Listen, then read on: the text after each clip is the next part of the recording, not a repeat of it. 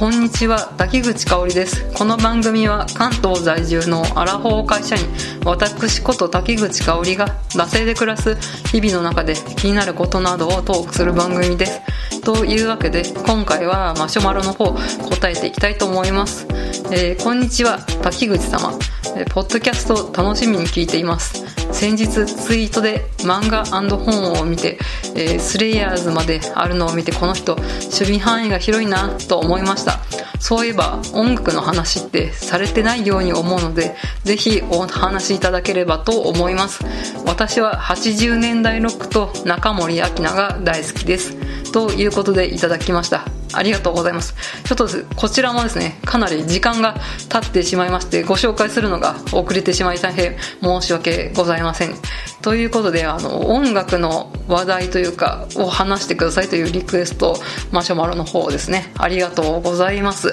はい。まあ、あの確かですね。あの河合健二の話の時にあんまり歌詞がある曲とかそんなに聞いてこなかったみたいなことを言ったとは思うんですけれど、うん。まあ、別にあのちゃんと聴けよっていう風に言ってるわけじゃないですからね。はい。あの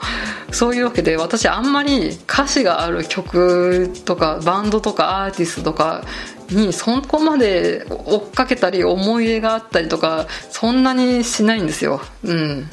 で、まあ、20代の頃からラジオっ子だったんで 割とラジオとあとはサウンドトラックみたいなところが割と占める音楽人生だったので、うん、この歌詞がある曲で思い入れがあるみたいなのがちょっと、うん、パッと思いつかなかったんですけど、まあ、一番ね、あのー、歌詞がある音楽を聴いてたのはやっぱし、えー、多分この方が80年代ロックっておっしゃっててで中森明菜が好きってことなんで多分青春時代が80年代とちょっとね予想するんですけど、まあ、私にとっての、えー、青春時代は90年代なんですよ。うんまあ、90年代といえばね、まあもう本当小室ファミリー、小室哲哉、えー、大前世の一大ブーム、社会現象の時の、うん、小室哲哉が映画を極めたのが、まあ90年代で、まあこの2019年ね、小室さんがかなりね、悲惨なことになっているとはね、その当時はね、思いもよらなかったわけなんですけれど、まあ本当に、えー、グローブ、安室奈美恵、香原朋美、TRF っていうそうそうたるメンバーをね、抱えて、で、ダウンタウンの浜ちゃんとね、そういった、えー、音楽コラボとかをしたりとかして、もう本当に音楽界の絶対王者みたいなところに君臨してたのが、まあ小室哲哉で、私も本当に多分ほとんど借りて聞いてた、あの、やっぱ学生なんでね、あの、お金がないので CD を買うっていうのはなかなかできなかったんですけど、うん。で、えー、近所の蔦屋に行って、えー、あとはですね、この小室プロデュースで、大賀ややさんっていう方がいて、まあそういったね、ちょっと、まあ、うん、今ではね、名前が上がらないような人まで MD にね、落としてね、何回も何回も聴いていてね、で、カラオケでね、歌うのも TRF とかナムロナメとかグローブだったりね、うん、しました。それぐらい小室哲哉漬けな、ね、90年代の青春時代ですね。中学生、高校生ぐらいだったと思うんですけど、まあ他にもね、えー、今、小室さんの話ばっかりしましたけど、えー宇多田ヒカル浜崎あゆみミスターチルドレンスピッツグレイラルクビーズドリカムサザン米米クラブ大黒摩季みたいな感じで、まあ、今でも第一線で活躍するそうそうたるねアーティストが、まあ、90年代から活躍しているんですけど、まあ、そんなねうん、やっぱし今でも第一線で大活躍中みたいな人の陰にはやっぱし、まあ、このね何個かヒットを飛ばして、まあ、表舞台みたいなところが消えていくみたいな人が何組も何組もね、うん、本当にねこうやって第一線で活躍今でもしてるっていう人は本当に一握り中の一人握りこうトップオブトップこう王者中の王者ですよね。うん。でまあこうやって私たちがねまあ今でもね、第一線の人たちを見ているのはこうテレビの世界とかだけで、なんかこうやって他にもね、90年代でヒットを飛ばしたけど、今はこうライブハウスとか地方公演で活躍してますとか、あとはたまたもうこの後輩の指導の方とか、あとは違う音楽プロデュースの方で活躍してて、今ではなんかこう音楽会社のなんか偉い人になってますみたいな、そういう人もね、いて全然知らないだけでね、他で活躍してるって人が多分ね山ほどね、うん、いるのかなと思いますでそんな中ねあの90年代で活躍して今でも時々思い出す、うん、曲ってたまにあると思うんですけどそのなたまに思い出す曲が私はですねクラスっていう男性2人組のアーティストが出した夏の日の1993っていう曲が今でも思い出に残ってます。うん。まあ本当に今からね、話す話は多分今の20代の人とかが聞いたら本当にポカーンなので、30代以上の人をぜひついてきてくださいという感じなんですけど、えー、皆さん覚えてますか？夏の日の1993。まあかなりミリオンヒットをね、飛ばしたので、えー、覚えている方いらっしゃるかなと思うんですが、ちょっと歌詞をね、多分歌っちゃうとまずいんで歌詞だけ読みますね。いきます。まるで別人のプロポーション。ああ、水際のエンジェル。君は初めて僕の目に見せた。その素肌。セクシー、えー、1993恋をした。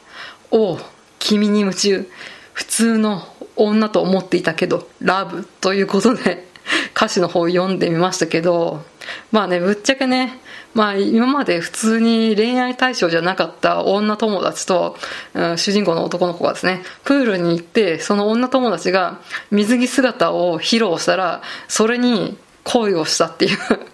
そういうね、歌詞ですよね。うん。てか、それ恋っていうか、その女の子の水着姿でドキッとしたから、それ、体が好きってことじゃんって、うん、多分ね、中学生ぐらいだけど ツッコミをね、この歌詞にね、してたと思います。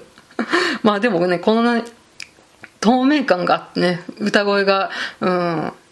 この爽やかな感じが、こう夏の日のひと夏の恋みたいな感じで、爽やかに歌い上げる、まあさすがミリオンヒットだな、みたいな感じの、うん、そういった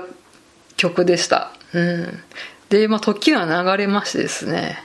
この夏の日の1993、いまだにまあ私の心に残ってるということで、あの、なんかでね、調べたんですよね、きっと。夏の日の1993みたいな感じで。で、そしたら、でブログかなんかで、実は、な冬の日の2009っていう曲が、なんかこう、アンサーソングというか、その後の2人を描いた、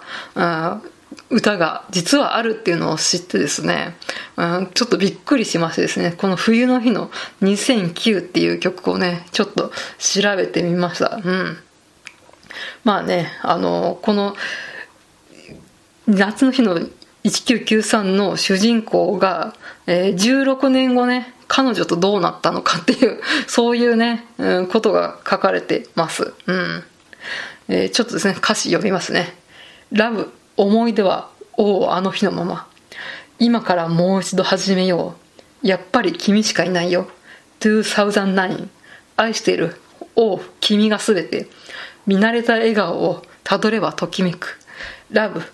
今日からは、おお、泣かせないよっていう。そういうね、歌詞ですね。うん。まあね、あの、トータルで歌詞とか検索してもらうとわかると思うんですけど、まあこのね、16年後、えー、その主人公の彼が、まあなんだかんだあって、その、えー、水着でドキッとした彼女に、えー、プロポーズするっていう、そういう歌詞になってるんですけれど、うん。まあね、この彼女と16年もね、ゴールインするのにかかったんかーいっていうね、ツッコミもね、ありつつですね、うん。まあいろいろあったけど、まあこのね、今からもう一度始めようっていう歌詞が、なんかこう一回何年か別れてて、また付き合うってことになって元さやみたいな、そういうことなのか、まあ今までこうね、10年以上付き合ってて、夫婦としてもう一回ね、歩みを始めようみたいな、そういうことなのかちょっとわかんないですけど、まあね、このね、主人公が感情型でロマンティストで、友人不断みたいなところが